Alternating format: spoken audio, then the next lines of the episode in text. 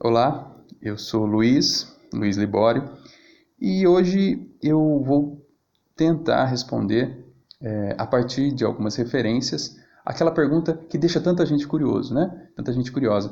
O que será que o Senhor Jesus escreveu com o dedo na terra? Bom, é, antes de, de começar a leitura da passagem e relacionar ela a outras, eu estava lembrando, antes de começar a gravar, que no meu tempo de menino, quando eu brincava na rua, brincava na rua quase todo dia, né? Jogando futebol na rua, a gente acabava se perdendo assim em relação a placar, né? Então a gente riscava com tijolo a parede ou o chão para que a gente lembrasse quantos gols cada time tinha feito, né? A gravação tem mais ou menos essa função na maior parte das vezes, né? Para que uma informação seja guardada, né? A gente vê isso em placas de rua, né? Para que as pessoas se localizem, né? E não esqueçam do lugar que, é, onde elas estão, enfim. Esta relação da memória vai ser apresentada aqui em algumas passagens e diz respeito ao que o Senhor, ao meu ver, pode ter escrito no chão. Né? Mas vamos lá em João 8, começar a leitura a partir da passagem em si. Né? João 8, 1. Jesus, porém, foi para o Monte das Oliveiras. Para contextualizar, um pouquinho antes, ele tinha sido acusado pelos fariseus, os fariseus tinham dito que a população não conhecia a lei, que o povo era maldito, enfim. E o Senhor foi para o Monte das Oliveiras. E pela manhã cedo, ou seja, aparentemente o Senhor ficou lá no Monte das Oliveiras, né? É, o Senhor, de fato, deve talvez ter ficado orando né, durante a noite. E pela manhã cedo tornou para o templo, e todo o povo vinha ter com ele. E assentando-se, os ensinava. E os escribas e fariseus, né, os religiosos, trouxeram-lhe uma mulher apanhada em adultério. E pondo-a no meio, disseram-lhe: Mestre, esta mulher foi apanhada no próprio ato, adulterando. É, o curioso é que pegaram a mulher adulterando no ato. Mas não levaram o homem também, né? Porque o adultério no ato demanda a presença, no caso, masculina, né? Mas eles não levaram o homem, levaram só a mulher. E na lei nos mandou Moisés que as tais sejam apedrejadas. Tu, pois, que dizes? Na verdade, vamos lá na lei. Ah, aqui, ó. É, Levítico 20, 10. Também um homem que adulterar com a mulher de outro, havendo adulterado com a mulher do seu próximo, certamente morrerá o adúltero e a adúltera. então, a lei dizia que é, havia apedrejamento né, para o adúltero e para a adúltera, mas aí eles só levam a adúltera mesmo tendo apanhado ela no ato. Né? Então, aí eles já estão indo é, contrários à lei, tentando forçar o Senhor a se posicionar em relação à lei. Né? E na lei nos mandou Moisés que as tais sejam apedrejadas. Tu, pois, que dizes? Isto diziam eles, tentando, para que tivessem de que o acusar. Porque se ele dissesse que era para apedrejar, ele ia contra o invasor romano, porque o invasor romano era aquele que tinha poder sobre a pena de morte, né? Mas se ele falasse que não era para apedrejar, ele iria contra a lei de Moisés, e aí eles teriam um motivo para jogar a população contra o Senhor, né? Uh, mas Jesus inclinando-se, escrevia com o dedo na terra. E, como insistissem, perguntando-lhe, endireitou-se e disse-lhes: Aquele que de entre vós está sem pecado, seja o primeiro que atire pedra contra ela. E, tornando a inclinar-se, escrevia na terra. Quando ouviram isto, redarguidos da consciência, saíram um a um, a começar pelos mais velhos até aos últimos. Ficou só, ficou só Jesus e a mulher que estava no meio. É, eles vieram todos de uma vez e depois começaram a sair, um de cada vez. Os mais velhos, né, que tem é, muito mais pecado aqui, é, para lembrar, saindo primeiro e depois os mais jovens. E ficou só a mulher adúltera e o Senhor Jesus. Um, endireitando-se Jesus, ou seja, imagino que ele esteja se levantando, né, ele estava escrevendo na terra, e não vendo ninguém mais do que a mulher, disse-lhe: Mulher, Onde estão aqueles teus acusadores? Ninguém te condenou? E ela disse: Ninguém, Senhor. E disse-lhe Jesus: Nem eu também te condeno. Vai-te e não peques mais. é, tem uma coisa muito interessante. Ele fala assim: aquele que não tem pecado, atire a primeira pedra. A primeira pedra. Talvez aquelas pessoas interpretassem que se alguém sem pecado, sem pecado jogasse a primeira pedra, eles estavam liberados para jogar as outras. Né? É, existia um homem ali sem pecado, que é o Senhor Jesus. O Senhor Jesus poderia apedrejar aquela mulher, porque ele não tinha pecado. Né? O que daria respaldo para que os outros apedrejassem, né? pensando aqui, é, indo um pouco além. Né? Mas o Senhor disse: Eu também não te condeno. Vai e não peques mais. Né? É, aí falou-lhes, pois, Jesus outra vez, dizendo: Eu sou a luz do mundo. Quem me segue não andará em trevas, mas terá a luz da vida. Enfim, aí continua a passagem. O que, que aconteceu aqui? Os homens vieram até o Senhor, é, perguntando algo para ele, e ele, ao invés de responder de maneira direta, respondeu dizendo que eles deveriam fazer aquilo que eles queriam fazer caso eles também não fossem pecadores. Por quê? Porque não existe diferença de pecado. Do ponto de vista bíblico, aquele que é culpado de um mandamento é culpado de todos. Não é? É... Então, aquele, por exemplo, o próprio Senhor, o Senhor Jesus vai dizer que aquele que tem um pensamento impuro com uma mulher, ele já é culpado de adultério. Então, quantos daqueles, talvez, vendo o ato da adúltera, a desejaram? E no ato da adúltera também adulteraram com ela em pensamento. Né? Só, só pensando um pouco sobre esse assunto. Mas o que, o que quer dizer tudo isso no fim das contas? Todo mundo é pecador. Só um que pode, de fato, apedrejar. E aquele que eh, apedrejaria, que poderia fazê-lo, não vai fazê-lo.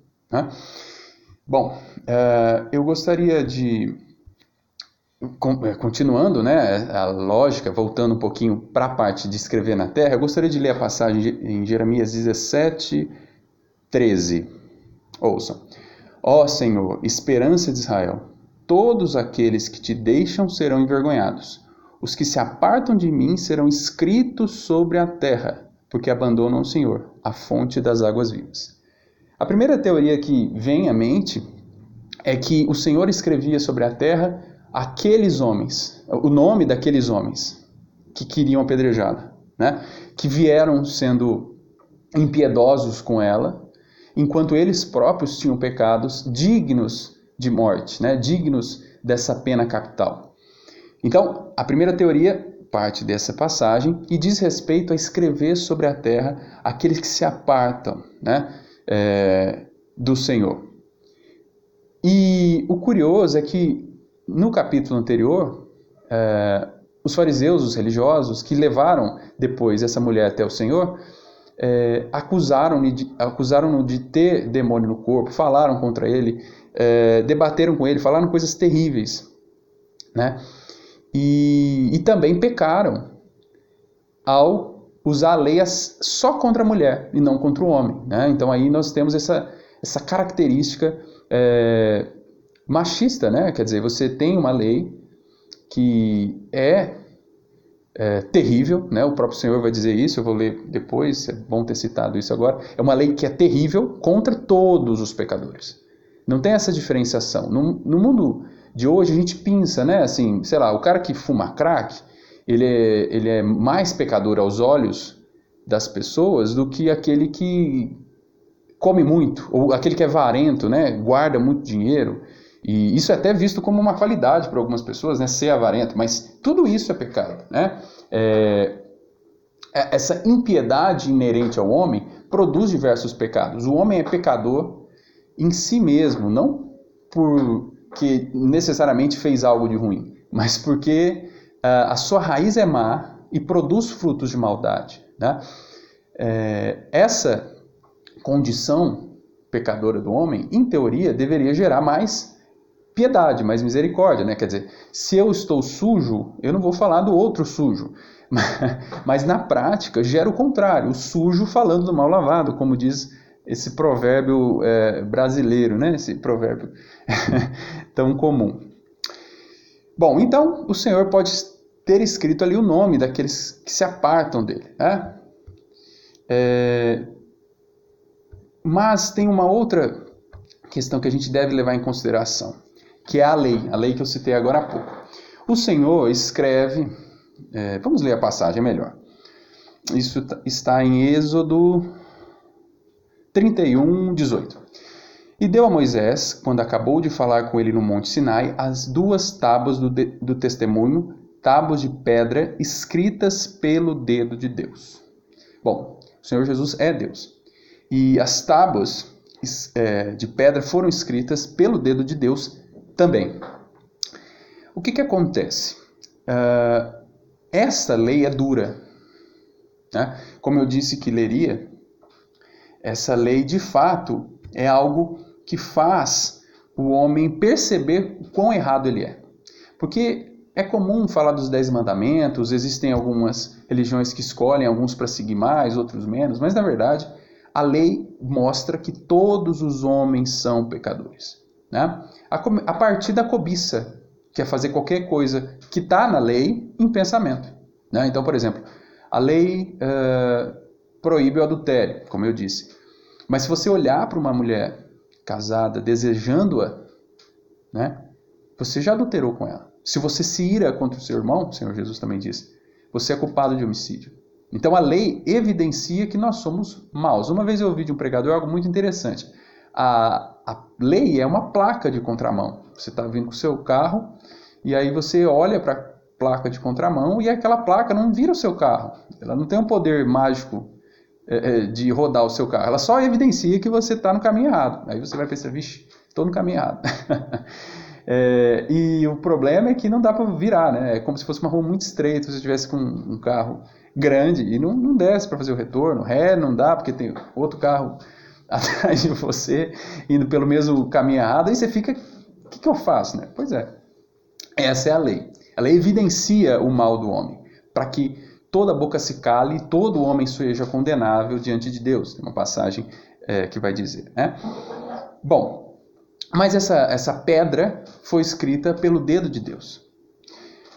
É, as pedras da lei é, vão ser quebradas, depois elas vão ser refeitas, né, posteriormente, mas isso aqui não vem ao caso, acredito. O que a gente pode ter é, como mensagem daquela terra pode ser também uma lei. Né? Então a gente tem como primeira teoria que o Senhor escreveu o nome dos acusadores, né? e também pode ser escrever uma nova lei sobre a terra, né? Tanto que ele, ele se abaixa duas vezes para escrever nessa passagem de João 8, né? É, eu gostaria de ler uma outra passagem que fala de escrever uma nova lei.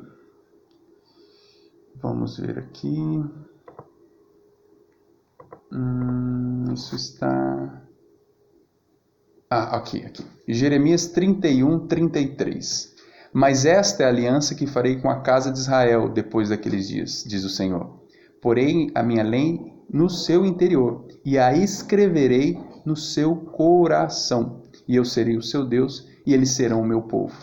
E não ensinará mais cada um a seu próximo, nem cada um a seu irmão, dizendo: Conhecei ao Senhor, porque todos me conhecerão, desde o menor até o maior deles, diz o Senhor, porque lhes perdoarei a sua maldade, e nunca mais me lembrarei dos seus pecados. Tem uma coisa maravilhosa aqui, que é um pouquinho antes da passagem, né? Da mulher ser levada para apedrejar, é dito que o Senhor estava ensinando no templo. Ou seja, o Senhor estava ensinando no templo, e essa passagem aqui de Jeremias diz que uh, as pessoas em Israel teriam a lei no seu interior e conheceriam uh, os ensinamentos de Deus diretamente do Senhor. Né? Então, você pode perceber que existe uma ligação entre essa nova aliança e o escrever. Né? A velha aliança foi escrita em tábuas de pedra e essa nova aliança seria escrita no coração do homem. Mas o Senhor não estava escrevendo no coração, estava escrevendo no chão, não é? Bom, é, existe algo também que diz respeito a quão maleável é escrever no chão. Escrever em pedra com o dedo não é, não é o que um homem comum consiga fazer. Né? Isso é a, essa é a potência divina sendo evidenciada. Né? Mas Deus encarnado escreve na terra. E o que ele escreveu, a tal ponto foi maleável que um simples vento levou e até hoje a gente não sabe o que estava escrito lá. Né? A gente sabe que as tábuas da lei traziam, porque isso ficou marcado, como eu marcava o placar dos gols lá na minha infância. Né? Mas o que o Senhor escreve na terra não está marcado na Bíblia. No final das contas, ele dá um novo mandamento. E o novo mandamento é essa misericórdia, que ele é, demanda das pessoas, uma vez que elas mesmas tenham sido alvo dessa misericórdia. Ou seja, que nós amemos aos outros como nós fomos amados por Deus, porque nisto consiste o amor. Não que nós tenhamos amado a Deus, mas que Deus nos tenha amado. Né? E, e, essa relação entre uma nova lei escrita no coração do homem e uma velha lei escrita em pedras evidencia a misericórdia do Senhor. Né? Uh, tem duas passagens que eu acho que são interessantes para a gente entender isso. Uma eu disse que leria, né, um pouquinho atrás eu disse que leria ela, Êxodo 34, uh, 10. Então disse: Eis que eu faço uma aliança, farei diante de todo o teu povo maravilhas que nunca foram feitas em toda a terra, nem em nação alguma, de maneira que todo este povo, ele está falando de Israel, né? Em cujo meio tu estás, veja a obra do Senhor, porque coisa terrível é o que faço contigo. Terrível. Quando o Senhor é, dá as tábuas da lei, né? Moisés sobe no monte e a visão é aterradora. Né? Tem uma passagem que diz que até se um animal encostasse no monte seria apedrejado. Era o esplendor do Senhor diante de um pecador. Né? E é óbvio que isso é terrível. Isso é assombroso. Né? E a lei que é dada aos homens também é assombrosa. Por quê? Porque nós não conseguimos cumpri-la. A lei é perfeita porque Deus é perfeito. Né? Às vezes as pessoas falam assim: nossa, mas como Deus podia fazer alguém ser apedrejado? Bom, se nós seguíssemos a lei, né, não seríamos apedrejados.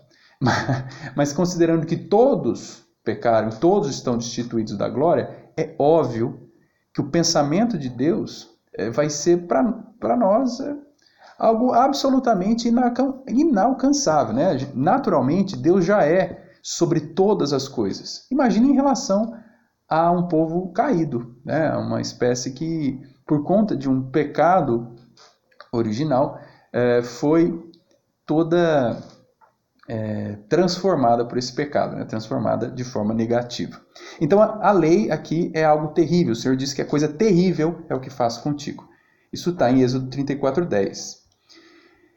Se a gente vai lá no Evangelho de Mateus, agora, Mateus 11, 28. Vinde a mim, todos os que estáis cansados e oprimidos, e eu vos aliviarei. Tomai sobre vós o meu jugo e aprendei de mim, que sou manso e humilde de coração, e encontrareis descanso para as vossas almas, porque o meu jugo é suave e o meu fardo é leve. O jugo é aquilo, né? Se eu não me engano, era aquilo que era posto sobre os animais, né? Ou seja, o fardo do Senhor, o peso é leve. Por quê? A lei deixou de existir? Não. A lei é perfeita. O que acontece é que um homem veio até a terra para cumprir essa lei na sua é, integridade. Esse homem é o Senhor Jesus. E esse homem, o único que poderia nos acusar, nos diz: Nem eu te condeno. Vá e não peques mais. A gente poderia perguntar: Nossa, mas será que essa mulher pecou de novo? Porque tem gente que diz assim: Ah, não, o Senhor é, levou seus pecados até você se converter, né? Depois fica por sua conta. Mas não é isso. É óbvio que a mulher pecou de novo. Porque nós somos isso, nós fazemos isso. Aquilo que o apóstolo Paulo escreveu, o que eu quero fazer eu não consigo fazer. E o que eu não quero, eu faço. Quem me livrará do corpo desta morte? É claro que é o Senhor Jesus. Porque ele sendo perfeito, né? É, ele veio ao mundo não para que condenasse o mundo, mas para que o mundo fosse salvo por ele. E o único lugar seguro de todo Israel para aquela mulher era ali. Os homens que a acusaram não sabiam que tinham levado ela para a salvação. Porque eles achavam que tinham levado ela para ser apedrejada, mas na verdade elas levaram para aquele que a protegeria. Quando a mulher samaritana, né, que é uma outra passagem, é, se encontra com o Senhor Jesus e vai contar para os outros que se encontrou com ele, ela diz: Vem, venham, vejam um homem.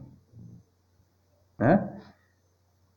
Os religiosos levam ela para ser apedrejada. Né? Se fala muito em condenação, não faça isso, não faça aquilo. Cada um tem as suas tábuas da lei. Né? Existem religiões que vão dizer você não pode usar calça, vão ter, vai ter religiões que vão falar você não pode doar sangue, você vai ter que guardar o sábado, você vai ter que guardar o domingo, você vai fazer isso, vai fazer aquilo. Venham, vejam um homem.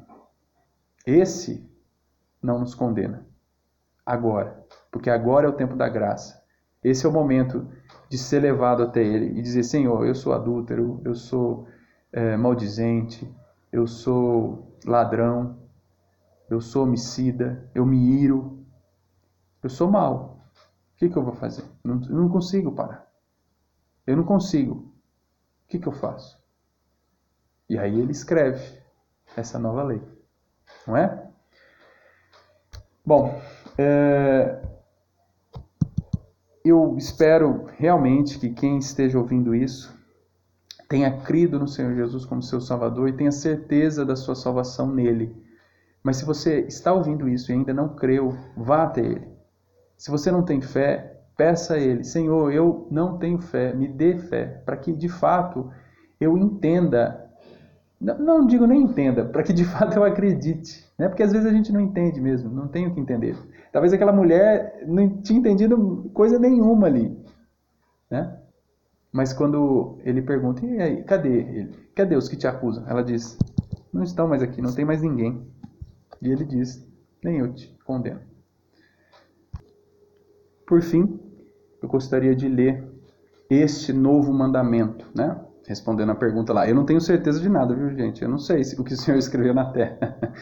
É, mas existem palpites, né? Como eu disse, pode ter sido o nome dos acusadores, pode ser uma nova lei, é, pode ser algo como aquilo que estava escrito na parede do rei, né? Da Babilônia, enfim, que é uma outra passagem. Mas eu gostaria de ler qual mandamento é esse novo mandamento, né? Que é o que de fato importa. João 13, 34. Um novo mandamento vos dou, que vos ameis uns aos outros, como eu vos amei a vós, que também vós uns aos outros os ameis. O amor do Senhor é esse amor que diz: Eu também não te condeno. Um dia sim ele virá como juiz, julgará as nações, julgará os homens. Mas aqui ele diz: Eu também não te condeno. Vá e não peques mais. E João 13,35 diz: Nisto todos conhecerão que sois meus discípulos, se vos amardes uns aos outros. É isso, gente. É, fiquem com Deus, que o Senhor conceda sabedoria a todos nós, que todos nós sejamos de fato úteis à expansão desse amor de Cristo por toda a terra. Tá bom? Beijos.